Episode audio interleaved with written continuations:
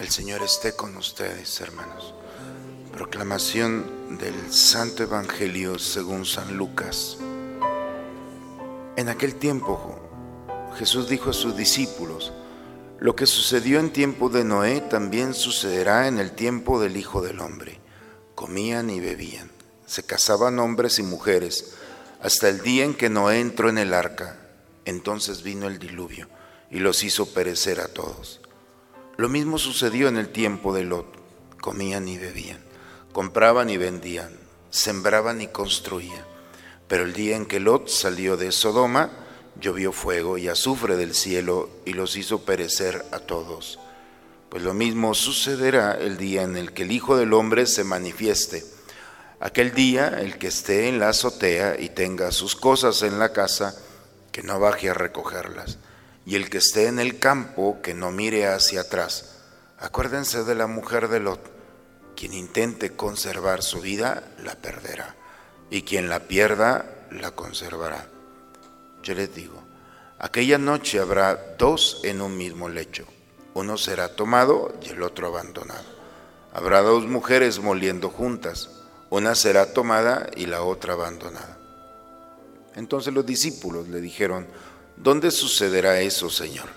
Y él respondió, donde hay un cadáver se juntan los buitres. Palabra del Señor.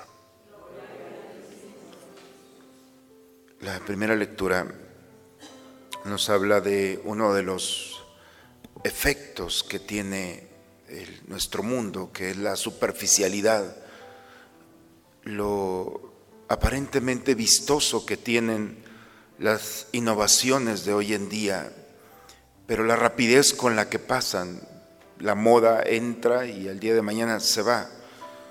Y los grandes, las grandes propuestas, los grandes autores de las propuestas, hoy quién se acuerda de ellos. El sistema, por ejemplo, de, de la dimensión de todo el sistema de computación, cada día hay nuevos y nuevos Steve Jobs en su biografía, pues, no sé si la han leído, preciosa, un hombre que estuvo luchando toda su vida por ser creativo y al final de sus días está enfermo. Dice, pues tendré muchos seguidores, pero estoy solo, no hay amor. O sea, el hecho de estar produciendo no es necesariamente obtener el resultado de amor, sino simplemente de una realización meramente humana. Y cuando el hombre se da cuenta de la superficialidad, ya es muy tarde porque ya pasó el tiempo. Y entonces, ¿cómo va a presentarse delante de Dios? La lectura del día de hoy nos dice esto, lo que sucedió en tiempo de Noé, la gente comía, bebía, se casaban, sembraban, construían, hasta que llega el momento. ¿Todo para qué? ¿Para qué es nuestra vida? ¿Para qué es nuestro existir? Sino es para vivir la experiencia del amor, porque la realización personal no solamente es construir cosas, edificar. Al final, ¿quién se acuerda si nosotros vamos caminando solos? La lectura, la primera lectura de hoy del libro de la sabiduría, insensatos, han confundido a Dios con su obra le han llamado Dios al sol, a la tierra, a las estrellas, al agua, a la luna. Se han dejado llevar superficialmente, no han tenido la capacidad de trascender, de ver lo que hay detrás. Si se fascinan con la belleza de las cosas, ¿cuánto más se pueden fascinar por aquel que las ha hecho? Insensatos. Eso les impresionó. Se quedan solamente con la actividad y no con aquel que produce la actividad. Estoy parafraseando el libro de la sabiduría. Pues ustedes que han visto que se recrean en las cosas de este mundo, no se queden solamente con la superficialidad y la belleza, sino que hay que ir de fondo, lo que hay más allá. Y entonces podrán descubrir dentro de la obra al Creador, dentro de la criatura a quien la ha diseñado. Y entonces sí puede haber una realización, porque es encontrar a Dios. Creo, hermanos, que Dios nos invita especialmente a caminar con serenidad, a disfrutar de nuestro día, a poder ver lo maravilloso que es un amanecer y un atardecer. Estamos tan, tan fascinados, tan encerrados, corriendo todo el santo día, que no nos detenemos a descubrir cómo Dios está pincelando, está diseñando el día para nosotros en el rostro de aquel que está a nuestro lado, lo que ha cambiado, en el atardecer, en el día, en la caricia que Dios nos da. Han de pensar, Padre, amaneció muy romántico hoy. Pero es que estamos corriendo, que al final de nuestros días, ¿todo para qué?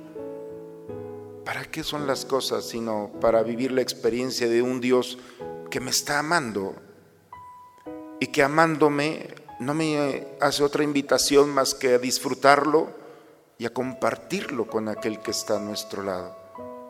Por eso, hermanos, cuidemos nuestro caminar, detengamos un poco a ver lo que Dios nos está ofreciendo.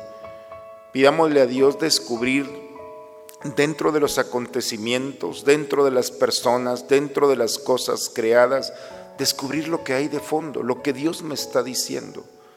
Deleitémonos con eso. Si podemos detenernos para hacer esa reflexión, seguramente nos vamos a poder detener para ver en el otro también el rostro de Dios y verán en nosotros el rostro del Señor.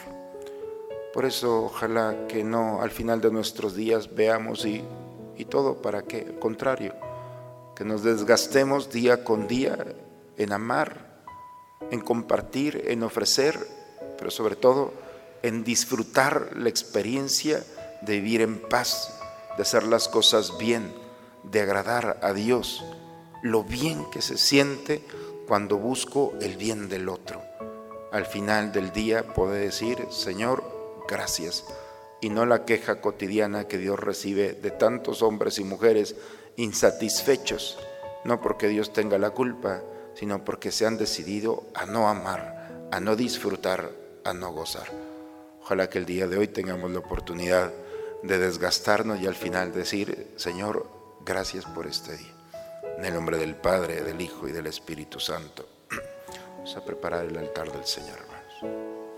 Habiendo sido reconfortados con el alimento y la bebida de salvación, te pedimos, Señor, que seamos bañados siempre con la sangre de nuestro Salvador y que ésta se convierta para nosotros en fuente de agua que brote hasta la vida eterna. Por Cristo nuestro Señor. Señor esté con ustedes, hermanos. La bendición de Dios Todopoderoso, Padre, Hijo y Espíritu Santo, descienda sobre ustedes, sobre sus familias y permanezca siempre. Quien intente conservar su vida, la perderá, y quien la pierda, la conservará. Ojalá, hermanos, que el día de hoy podamos perder nuestra vida desgastándola, ofreciendo lo mejor que tenemos a aquellos que están a nuestro lado. Vayamos ahora sí que entregar, hacer un día perfecto de cosas buenas. Podemos hacerlo. En la medida en que nosotros nos damos, todos salimos ganando al final del día tendremos el placer de haber vivido la experiencia de nuestra bondad compartida con los demás. Vayamos, hermanos, a compartir este momento. La misa ha terminado. Un buen día a todos.